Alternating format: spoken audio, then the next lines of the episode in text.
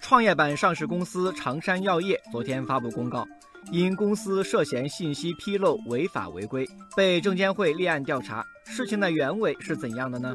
上周二，也就是五月十五号，长山药业发布公告，声称公司一款治疗男性功能障碍的产品可以正式投产并上市销售。这句话也没什么，关键是另外一句话：该产品适应症的国内患者人数大约有一点四亿人，潜在市场规模有望达到百亿元级别。哦，公告一出，舆论哗然。网友闲庭信步说。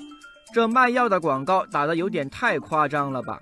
一点四亿人，数据让我有点怀疑人生啊！长山药业的公告引发股价强势涨停，深交所也坐不住了，发函问询数据的来源和准确性，并要求长山药业充分提示公司产品面临的市场风险。长山药业紧急澄清。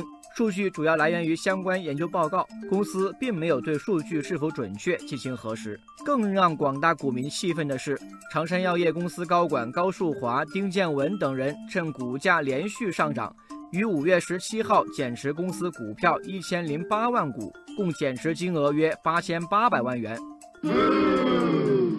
网友正义之师醒悟了，号称一点四亿人的市场。不单是要博眼球，原来还是为了套现呢。网友百步穿杨说：“长山药业事件在市场上影响极大，股价出现了明显的异常波动，给投资者带来了明显投资损失。”网友空谷幽兰说：“公司高管在披露重大事件后的两个交易日内减持，涉嫌违反创业板上市公司规范运作指引的相关规定，监管部门应该严查。卖药不能博眼球，套现也要守规矩啊。”目前，证监会已经根据有关法律法规的规定，对长山药业临时报告涉嫌信息披露违法违规行为进行立案调查。